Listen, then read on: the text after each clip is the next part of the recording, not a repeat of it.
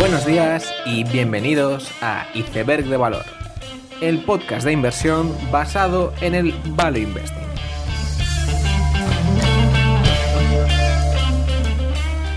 Bienvenidos los seguidores de Ryan Pape, bienvenidos a Iceberg de Valor. Estas dos últimas semanas de mayo han estado llenas de salidas a bolsa, fusiones y en menor medida de presentaciones de resultados. Entre las salidas a cotizar de la semana pasada, la que más titulares captó fue Oatly, la famosa compañía de leche de avena apoyada por Oprah. Quizás una compañía menos comentada y que llevaba un año preparando su salida para hacerlo hace dos semanas era Procore. Procore es un software que ofrece suscripciones para la mejor gestión de proyectos de construcción.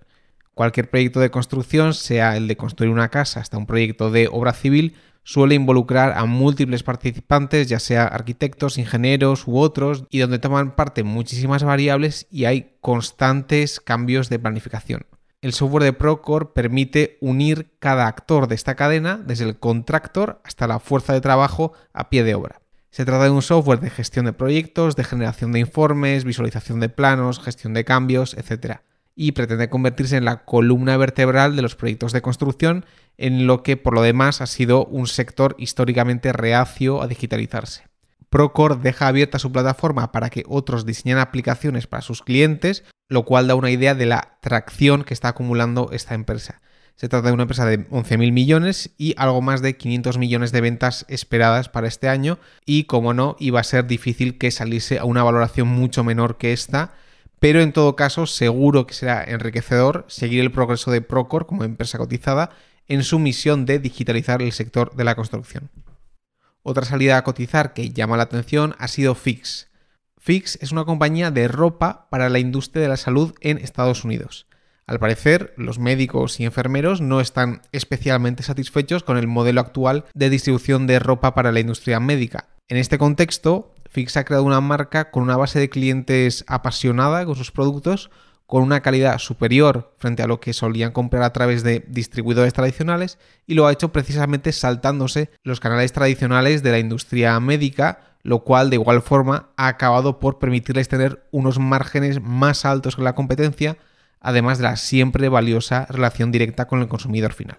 Estas cualidades también se traducen en números. Es una compañía que ha más que duplicado sus ventas, mientras que su margen de vida ha subido del 3% al 26% y con una gestión del circulante más que aceptable. La compañía parece que, además de querer dar sus primeros pasos en su internacionalización, quiere expandirse a otros sectores para convertirse en algo así en la marca directa al consumidor o empleador de uniformes profesionales. Un reto intrigante, ya que las cualidades que han hecho triunfar a Fix en la industria médica no es evidente que vayan a traducirse bien a otras industrias como la fabricación, el entorno industrial o servicios. Veremos, por lo tanto, cómo progresa esta marca de ropa atípica en los siguientes años. Finalmente, destacar la salida de ZipRecruiter, que podríamos decir que es el InfoJobs de Estados Unidos y que estoy seguro de que si escucháis podcasts americanos habéis escuchado uno de sus múltiples anuncios que igual que Squarespace, que salía hace unas semanas, ha utilizado los anuncios del podcasting para atraer consumidores a su plataforma. Aún así, la realidad laboral de Estados Unidos no es la más fácil para la compañía.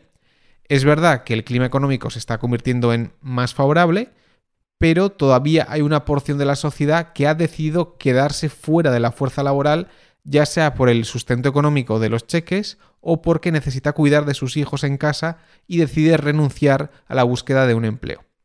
En este contexto veremos si este InfoJobs americano puede emplear su inteligencia artificial, según lo llaman ellos, para casar empleadores y empleados en un contexto volátil de oferta y demanda.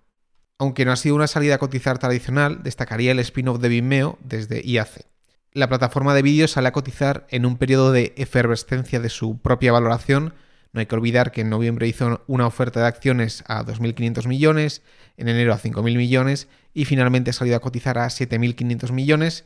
Y es en este contexto en el que hay que entender pues, la bajada de la cotización. Lo que ha conseguido Vimeo es increíble. Era una empresa que no era absolutamente nada comprada por cerca de un millón de dólares y que han conseguido reposicionarse como una suscripción corporativa de vídeo, un espacio que no existía hace unos años.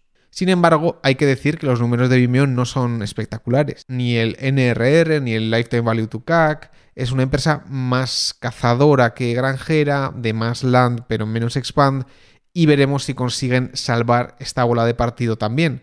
Parece que están poniendo las adquisiciones encima de la mesa también, y veremos si el expand de Vimeo puede venir por la parte de adquisiciones y así poder merecer su valoración actual. En el lado opuesto, IAC queda como cajón de sastre, más cajón de sastre que en bastante tiempo. Digo esto porque hace unos años la bandera de IAC la llevaba Match, posterior al spin-off de Match, el activo más valioso pasó a ser Vimeo y ahora IAC queda huérfana y a la espera de sacar el siguiente conejo de su chistera. El cajón de sastre queda compuesto por Dotdash, Angie, Turo, MGM Apuestas y Care.com de los cuales diría que van a intentar que Angie sea la siguiente bandera de IAC. Lo digo porque recientemente pusieron de CEO a Oisin frente a Brandon, que precisamente venía de la adquisición de Handy, especializada en trabajos de precio fijo. No le queda un trabajo fácil por delante a Oisin, pero parece que los primeros pasos, tanto en el cambio de nombre de Angie como la integración de Europa en una sola organización, son muy prometedores. Aún así, estoy seguro que Doddas, las apuestas, Turo o Care.com van a ganar mucha visibilidad en los siguientes meses. En cuanto a los resultados de la semana, destacar los presentados por HP, la empresa de impresoras y equipos electrónicos, que en el cómputo global se ha visto ligeramente favorecida por las restricciones de movilidad, en concreto con las actualizaciones de equipos electrónicos en el hogar que ha hecho mucha gente.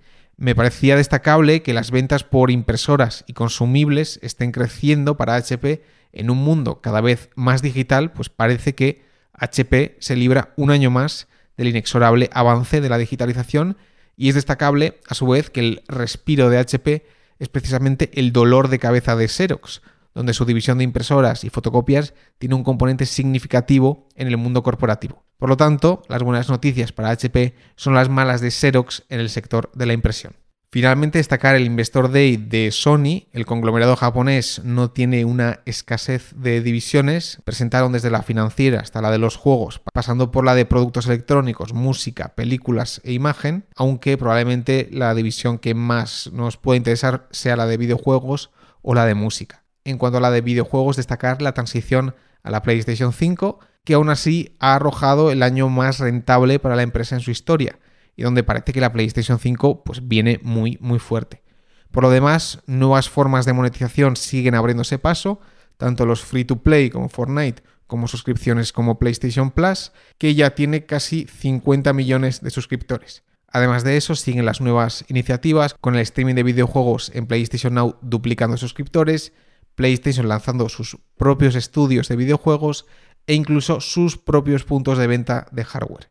En la parte de música, el crecimiento propulsado por el streaming continúa, aunque me parece destacable la slide sobre el problema de las adquisiciones, donde cada vez hay más actores que están deseosos de poseer derechos musicales, ya sea el private equity, plataformas, fondos de pensiones o vehículos de inversión, que están inflando los precios de los derechos musicales aunque Sony ha sido la única mayor en ganar cuota este año, parece que el camino inexorable es que los sellos grandes copen un porcentaje menor de la propiedad de derechos musicales en el mundo. Finalmente, tendremos que pausar por un tiempo la sección de la SPAC de la semana, y más aún si el propio Chamad está pidiendo más regulación a la SEC en cuanto a SPACs en lo que parece el mundo al revés. Aún así, hay que felicitar a Chamad ya que esta semana Virgin Galactic ha hecho su primer vuelo espacial desde su nueva pista de despegue y además se ha votado a favor de la fusión de SoFi, otra SPAC suya, así que una buena semana esta última para Chamad después de haber estado pasando un periodo difícil los últimos meses. Pasamos ya al tema del episodio, lecciones de un home run, donde voy a intentar sacar algunas lecciones de la inversión en Expel. En enero de 2019 grabé el episodio 61 del podcast MKBHD eh, hipercrecimiento, donde expliqué el caso de inversión de Expel. En algo más de dos años, la empresa ha multiplicado su valor en bolsa unas 15 veces y, aunque he tenido inversiones muy rentables en mi vida como inversor, pues Expel ha sido la mejor en rentabilidad y peso asignado y realmente ha supuesto un gran cambio a nivel personal. Por eso querría hacer un par de reflexiones de por qué ha sido una buena inversión. Voy a explicar la historia de la empresa hasta la actualidad. Expel nace como una empresa de software de diseños de automóvil para PPF de 3M. El PPF es una película protectora originalmente inventada por 3M y que fue creada para proteger las aspas de los helicópteros militares contra impactos de objetos y así mejorar su durabilidad. Posteriormente, 3M vio que se podía utilizar esa misma película transparente para proteger la carrocería de los vehículos. Y ahí nace el negocio de PPF para automóviles, donde Expel se dedicaba a hacer el software para cortar el PPF, esa película transparente, a la justa medida de cada diseño de coche.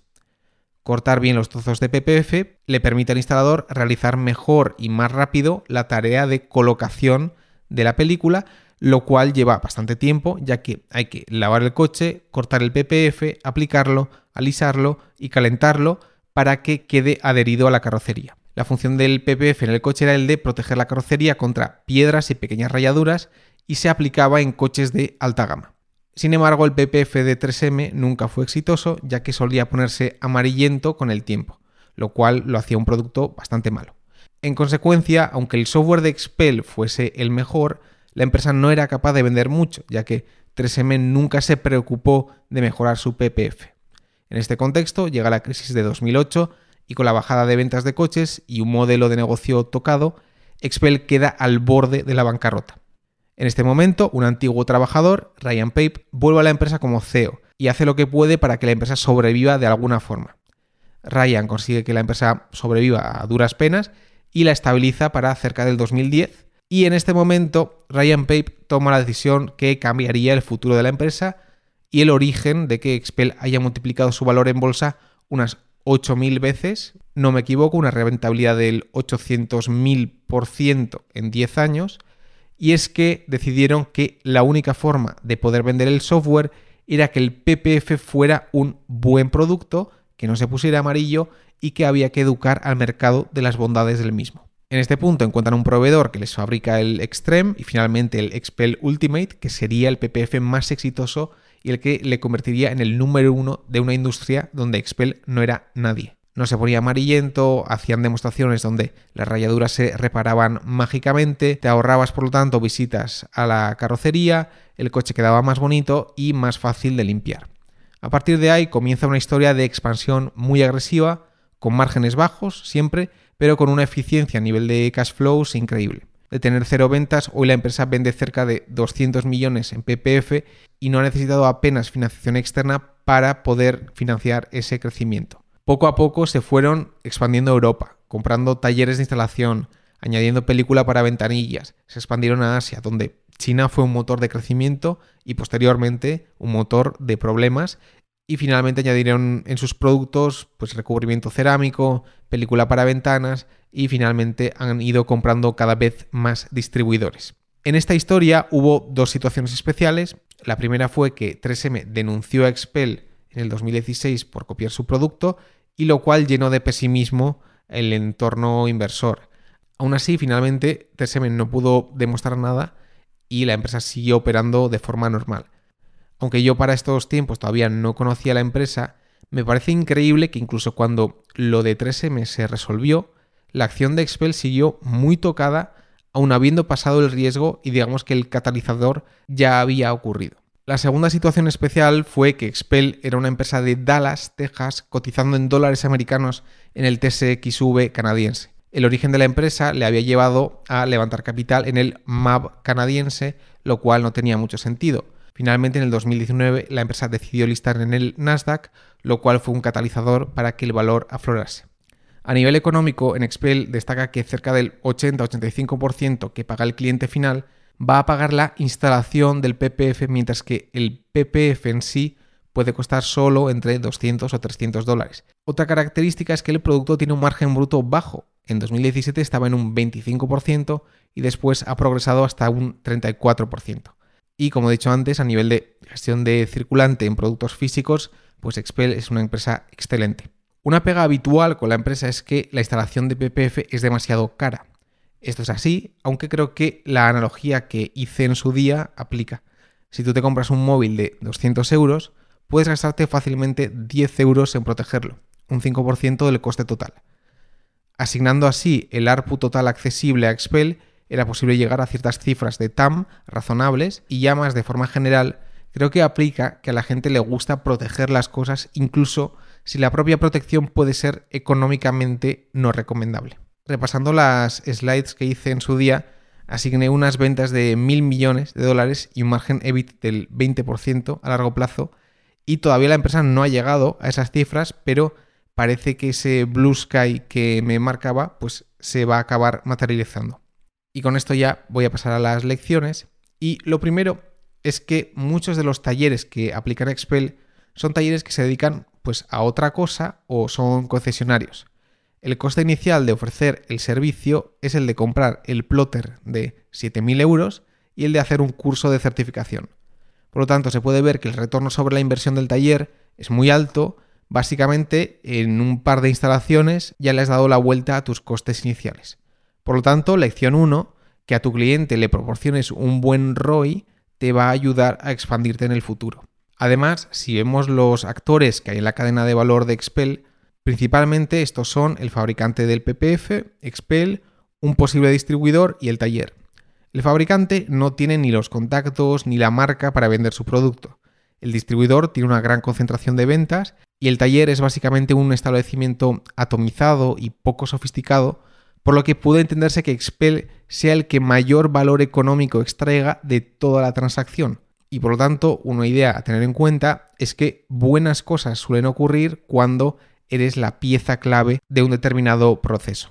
Además, ocurre otro fenómeno, que es que al ser la pieza clave de un determinado proceso, puedes ir comprando integrantes verticalmente y lo haces a precios tremendamente atractivos, ya que, pues por ejemplo, el distribuidor depende de ti, por lo que se va a vender barato, y los talleres igual, al depender mucho del producto que tú le suministras, pues es probable que los puedas comprar de forma muy barata. Por lo tanto, si eres la pieza clave, existe la posibilidad de que puedas ir consolidando tu cadena de valor a precios muy atractivos y mejorando tu margen bruto de forma progresiva. Adicionalmente, Expel ha utilizado su posición de líder en PPF para entrar en otras categorías que ya existían, como la protección de ventanillas o la protección cerámica. Incluso han hecho una protección cerámica específica para PPF ofreciendo un upsell que no existía antes en el mercado. Por lo tanto, otra idea valiosa es que toda historia de expansión puede tener escondida una posibilidad de distribución, lo cual cambia el perfil de la empresa de forma notable. Hay que apuntar también una idea que es importante también y que remarca por qué pueden existir las oportunidades de inversión. La realidad es que el PPF de Expel hoy en día no es mucho mejor que Santec o Lumar, que son los competidores reales de Expel y no 3M. Aún así, Expel y Santec suelen poner cuotas mínimas de pago a los talleres, por lo que la promiscuidad de los talleres está bastante acotada, lo cual consolida el sector en pocos actores. Y además volvería a destacar que el producto en sí cuesta muy poco y que son muchas horas de trabajo colocando PPF y que una vez un instalador empieza a usar una marca hay muy poco incentivo para cambiarla. Aunque objetivamente las diferencias pues, sean bajas entre dos marcas, no existe incentivo para optar por una alternativa más barata.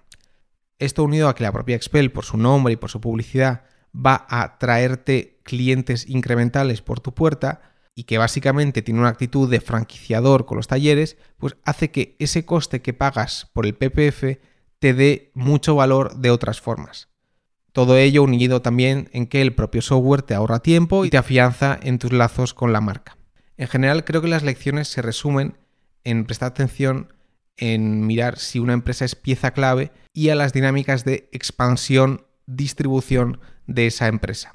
Y todo esto unido a una directiva llena de cicatrices y ambición, que crea una cultura empresarial que genera crecimiento. A nivel inversor creo que también hay otras lecciones, principalmente Expel creo que era una empresa muy fácil de desechar, un producto transparente y caro, donde no sabes ni el nombre, y esos miedos pues son válidos, pero las dinámicas que han predominado son otras. Al mercado tampoco le suelen hacer gracia los márgenes brutos bajos, pero precisamente es un atributo que puedes ir mejorando y que mayor sorpresa genera una vez de que ha mejorado. Podemos ver múltiples casos como incluso en el software con Twilio. Y finalmente también decir que a nivel psicológico es importante saber llevar los saltos de valoraciones de las empresas. Cuando yo presenté Expel estaba a 17 veces beneficios del año pasado, sin embargo, para poder no vender la acción, el múltiplo sobre beneficios pues pronto dejó de ser válido. Lo principal aquí es poder ganar convicción en el margen operativo dentro de 5 años y el crecimiento en esos 5 años. Entre medias, una empresa puede estar a 30, 50 u 80 veces beneficios del año presente, que de hecho Expel creo que ha estado en esos números varias veces. Pero no dejan de ser unos números irrelevantes y que precisamente quien más importancia le va a dar a esos números es quien no se ha estudiado la empresa y por lo tanto pues no hace falta hacer caso. Finalmente también me gustaría decir que es importante estar familiarizado con tus inversiones. Si yo no hubiera visto a Marqués Brownlee con su Tesla en PPF, probablemente no me habría interesado en Expel y nunca habría comprado. Como inversor, que una empresa te interese suele ser una muy buena ventaja competitiva. Con esta idea termino el episodio, es un tema que da para grabar varios, pero lo voy a dejar aquí. Si te ha gustado, dale like, suscríbete, nos vemos la siguiente semana y seguid aprendiendo.